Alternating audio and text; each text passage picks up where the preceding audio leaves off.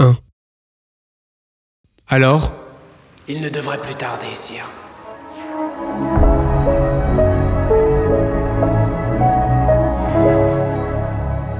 Louis-Robert de Bourbon. Voilà bien une chose qui me terrifie, l'immobilité. Sur mon grand fauteuil, dans cette grande salle destinée autrefois aux grandes décisions du royaume. L'ennui, ultime offense à l'histoire. Les minutes passent et mon corps s'enfonce. Ce père qui m'a légué son trône m'aurait haï d'en prendre aussi peu soin. J'ai fait de cette salle du trône un pays d'exil, mon refuge de jeune homme aux dimensions royales, la tour d'ivoire d'où sont traités les dossiers du cœur, mes initiatives égoïstes, comme ce soir. Il est 2h30 et personne n'est annoncé. J'ai le genou hystérique, infatigable, mon dos râle et les deux oreillers en plumes plaqués contre le dossier n'y changent plus rien. Dehors, il pleut des chiens, des chats, des cordes et d'indéchiffrables présages.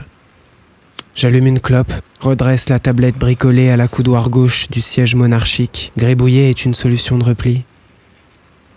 Il a dû être tenu par ses affaires. Ce genre d'urgence inventé à la volée quand le cran vous fait faux bond. Il n'a peut-être pas souhaité répondre à mon invitation.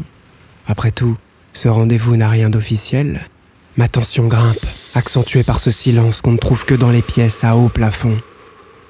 J'ai renvoyé dans leur quartier les quelques survivants de mon personnel. Renard n'en fait pas partie. Il attend notre visiteur devant la porte au lion. Je ne le considère pas comme un serviteur, loin de là. Renard est un frère. Nous avons été élevés ensemble. Ce soir, il est le seul à être dans la confidence, heureux. Je le constate à sa démarche légère, à son expression lorsqu'il vient m'annoncer les dernières avancées. Sire, Renard? Il vient de se manifester. Il veut être sûr que personne ne puisse le reconnaître aux alentours du palais. C'est ma première volonté. Qu'il vienne. Bien, sire.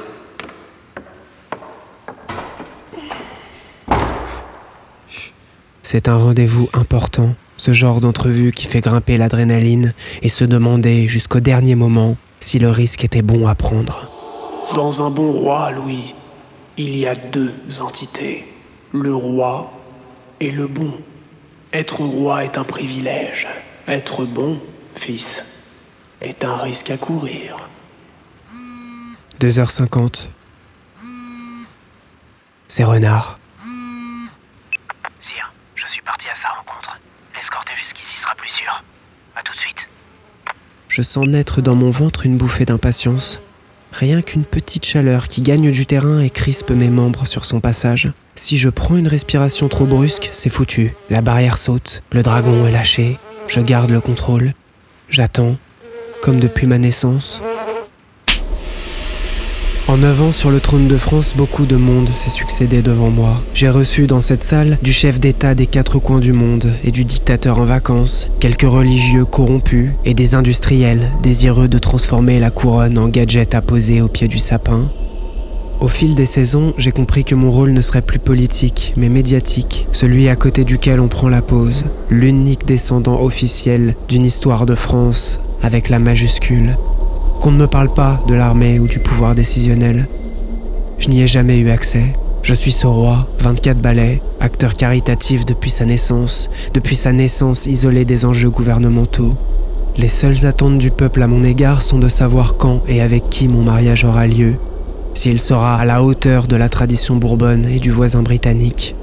Chaque année, la dernière starlette est annoncée dans mes draps. Actrices et chanteuses sont passées au crible par la presse. On organise des sélections pour moi, des sondages et des émissions de télévision. Paris veut sa reine, et une cérémonie en grande pompe pour concurrencer Londres. Je n'existe que pour transmettre mon jeu royal et perpétrer la dynastie des immobiles. C'est le contrat. Point. Excepté ce soir.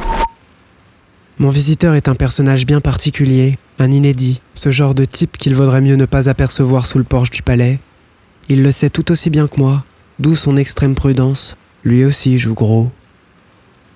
J'ai planifié cette entrevue depuis plusieurs mois et jusqu'alors, il m'était impossible d'assurer que l'homme se déplacerait. Quatre mois plus tard, il est trois heures tapantes et nous y sommes. Je ne vois déjà plus le fond du cendrier. Je me lève rapidement pour vider ce monticule de mégots et dégourdir mes jambes. Quand il arrivera, je veux une assise royale. Mon regard sera sévère, le silence inquisiteur, mon langage soutenu. Je travaille ce face-à-face depuis qu'en moi est née l'idée. Je fixe les portes sculptées, distorsion du temps et des perspectives, folle envie d'appeler renard pour avoir du neuf. Dans ces moments-là, le géniteur fait souvent apparition dans mon esprit, histoire de glisser ces deux ou trois phrases types. Fils, si Louis XVIII avait laissé son émotion déborder lorsqu'il est revenu au pouvoir, il aurait fini comme son frère, la tête à 10 cm du corps sur la place de la Révolution. La monarchie serait morte, enterrée entre deux chapitres dans les livres scolaires. Toi, tu n'aurais jamais vu le jour où tu serais né épicier dans le 13e arrondissement. Ne laisse jamais les motifs prendre le contrôle. Sois distant, fier, sois roi. J'aime repenser à mon père. Il me rassure car il n'a jamais été un bon souverain. C'est en partie à cause de lui que la monarchie a perdu son ministère et le peu de pouvoir qui lui était conféré. En septembre 2001, après les attentats new-yorkais, il prit position du côté des Américains, favorable au déploiement de forces armées en Irak l'apogée d'un douloureux bras de fer qui l'opposait déjà à la gouvernance française sur bien des dossiers. Je compris plus tard, il ne s'agissait pas tant de l'Irak que de la reconquête politique de son propre État, et chaque domaine était bon pour rentrer en conflit avec l'Assemblée. En 2002, dans un climat déjà particulièrement tendu, il proposa la création d'un bataillon royal, indépendant de l'armée nationale, afin de pouvoir intervenir sans l'appui du gouvernement. Une récession insupportable qui transforma la goutte de trop en tsunami il n'en fallut pas plus pour que la monarchie bascule une nouvelle fois dans son histoire. Le dit ministère du roi fut dissous définitivement par référendum. La fin d'une aventure millénaire, un déshonneur absolu, le sommet de la disgrâce à l'égard de mon père, viré par le peuple, limogé sans égratignure, sans révolution, une royauté privée de pouvoir qu'on reléguait en vitrine, un zoo pour animaux de luxe, c'est à partir de ce jour que mon père a lâché les armes et entamé sa fulgurante dégringolade.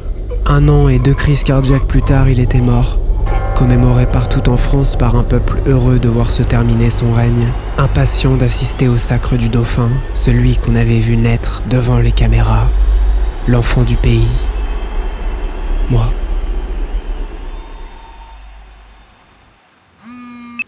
À trois couloirs de vous, sire. L'homme est calme. Je me lève un dernier coup pour enfiler une veste de cérémonie. Les épaulettes me donnent de l'assurance. C'est une veste bleu roi, longue et brodée d'or, dans laquelle je me sens à mon avantage. J'ai demandé à Renard qu'on m'apporte la couronne de France sur son coussin de velours. Impossible de la porter sans avoir l'air d'un con. J'ai renvoyé la vieillerie et finalement opté pour le diadème de déplacement, une relique intemporelle, fine. Marquer le coup est une nécessité. Le silence règne en maître seul monarque présent dans la pièce à cet instant. J'entends deux paires de jambes progresser à basse allure dans le corridor. Renard a réussi, c'est lui. Ma respiration s'accélère, tous mes muscles s'entrechoquent. Je passe une jambe par-dessus la coudoir droit et m'affale au plus profond du siège d'or.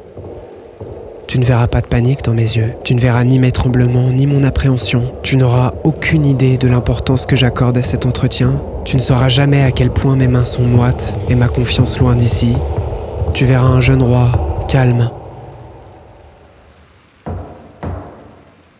Les trois coups du code de renard. Entrez